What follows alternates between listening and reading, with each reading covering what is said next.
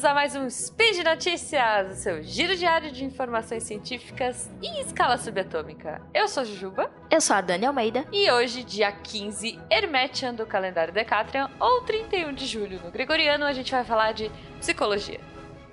No programa de hoje, Síndrome de Munchausen e o desafio do diagnóstico. CID-11 e a saída da transexualidade dos transtornos mentais. E Cafeína pode ser aliada no tratamento de TEPT e fobias.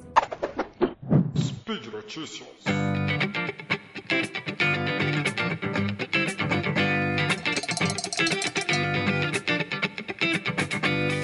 A primeira notícia é uma reportagem da BBC que traz o caso de um menino de 3 anos que foi submetido a diversos tratamentos de saúde e que ele não conseguia ser diagnosticado, muito menos melhorar de sua condição médica.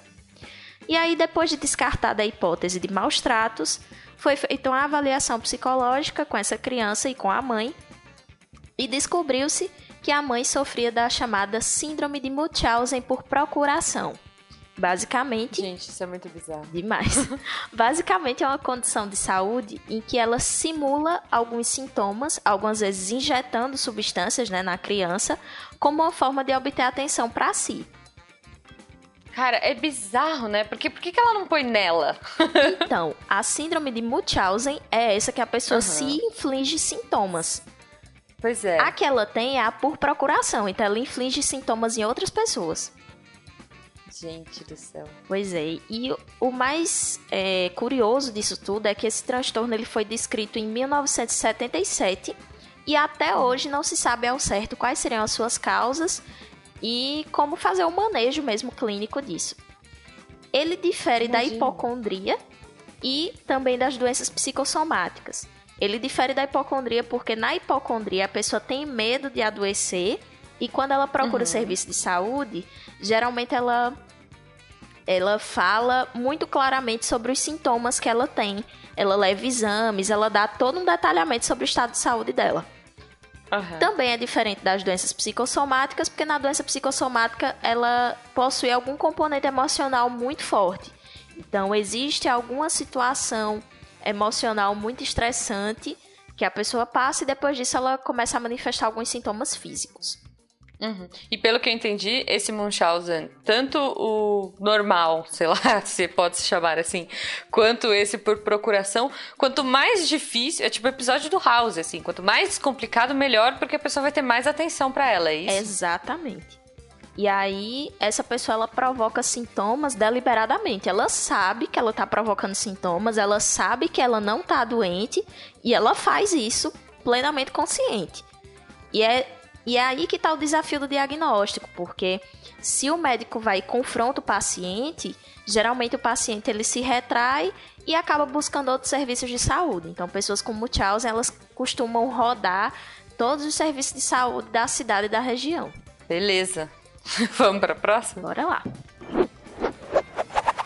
Após 28 anos, a OMS deixa de classificar a transexualidade como uma doença mental existe um catálogo mundial de doenças chamado CID, que é a Classificação Estatística Internacional de Doenças e Problemas Relacionados com a Saúde.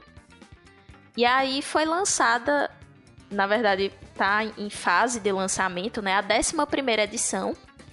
E depois de 28 anos, a transexualidade sai do capítulo de transtornos de personalidade e comportamento ou seja, ela deixou de ser classificada como um transtorno mental. Que bom, né, gente? Pois é, né? Demorou, mas foi. E aí, é, a condição ainda permanece no, na, na CID, só que ela migrou de sessão. Ela saiu da, da sessão de saúde mental e foi para condições relacionadas à saúde sexual. E ela agora é categorizada como incongruência de gênero. E aí ela passa a ser definida como incongruência acentuada entre o gênero atribuído socialmente e o gênero de identificação pessoal. Também foi estabelecido que essa condição não pode ser diagnosticada, entre aspas bem grandes, antes da puberdade. E aí a OMS justificou né, a permanência da transexualidade é, devido ao estigma persistente né, que essas pessoas ainda sofrem que faz com que elas tenham uma maior necessidade de atenção à saúde mesmo. Porque são pessoas que, por conta do próprio preconceito, demoram um pouco mais a, a procurar os serviços de saúde, sem contar que em alguns países, para que determinadas condições sejam tratadas, elas precisam estar presentes nos manuais diagnósticos. Então, para que os seguros saúde cubram determinados tratamentos, é, esses diagnósticos, digamos assim, precisam estar presentes em manuais. Então, a prevalência né, da transexualidade ainda no manual é justamente para propiciar uma, uma maior cobertura da saúde da, da população trans. Entendi. Poxa, e assim, muito mais importante que qualquer coisa é a gente se informar sobre as coisas antes de sair falando, né? Com certeza. eu, eu queria deixar aqui uma sugestão é, pra galera que curte joguinhos, olha aí, de celular ou, enfim, tem para PC, não sei se tem para console, mas eu sei que tem para celular, gente. Então é super acessível, que é um jogo que chama A Normal Lost Phone. É um jogo que eu joguei agora recentemente nas minhas férias e eu achei muito legal. Então, fica uma dica aí se você tem curiosidade. É, você vai fuçar no. Se você tem curiosidade de stalkers, sei lá. você vai fuçar no celular de uma pessoa e vai descobrir várias coisas legais.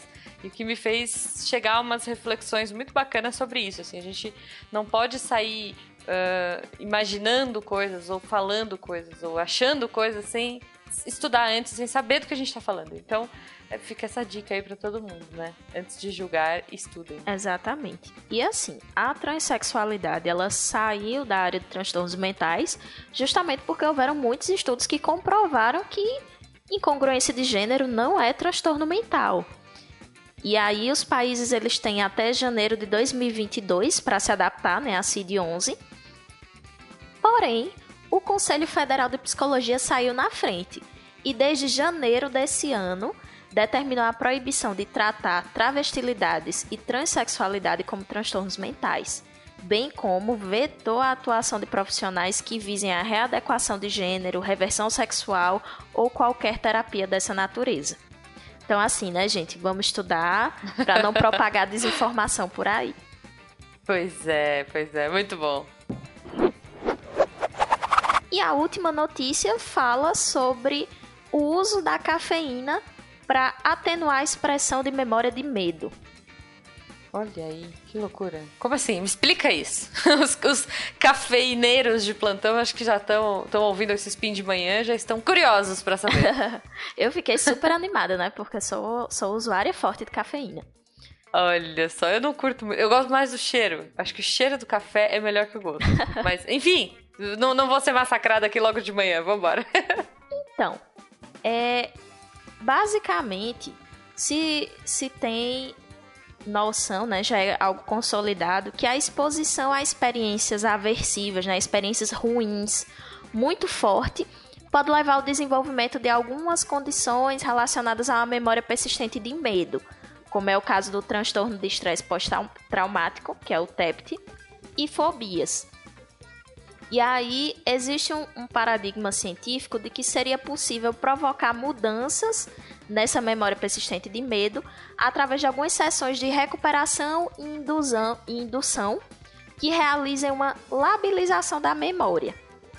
E aí, basicamente, eles iam produzir uma recuperação e indução de memória através do, do uso de fármacos.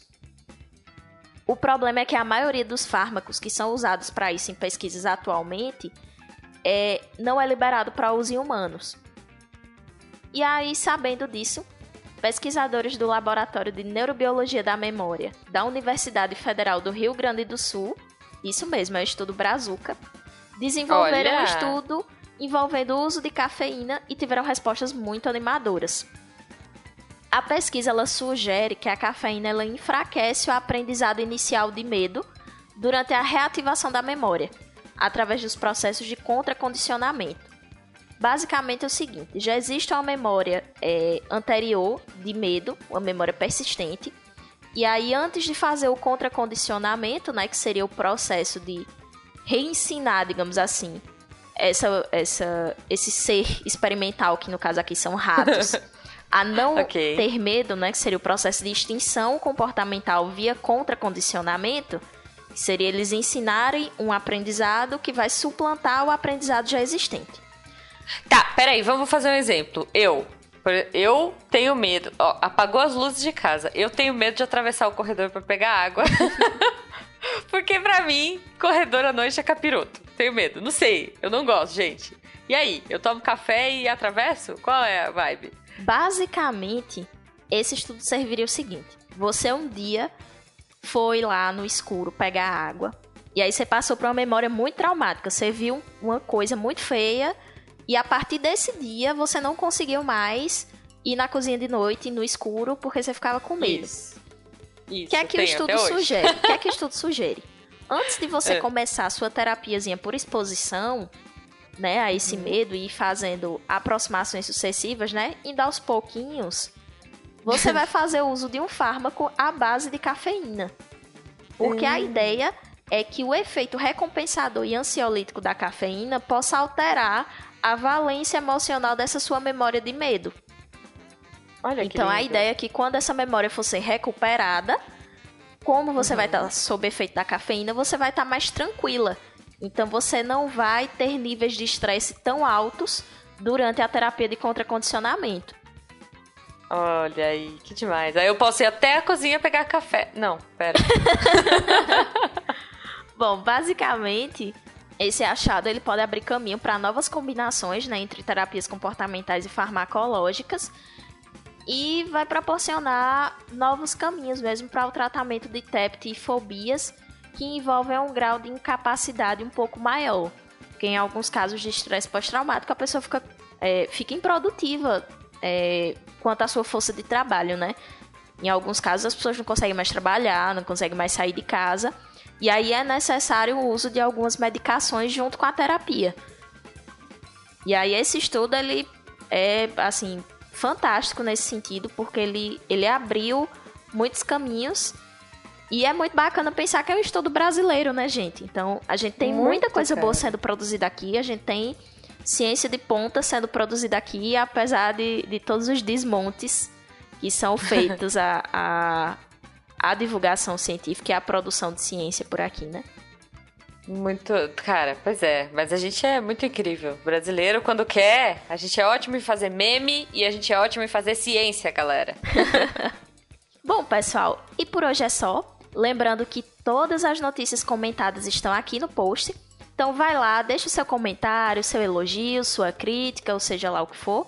E lembrando ainda que esse podcast ele só é possível graças ao patronato do SciCast, tanto no Patreon Catim. quanto no Padrim. E agora no PicPay, olha aí. Pois é, tem mais uma chance, né, de você contribuir para a divulgação científica.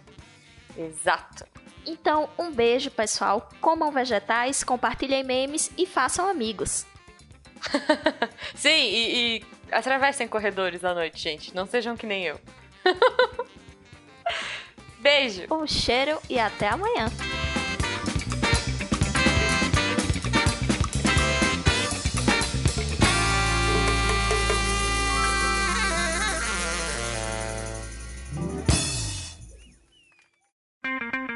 Edição por Felipe Reis.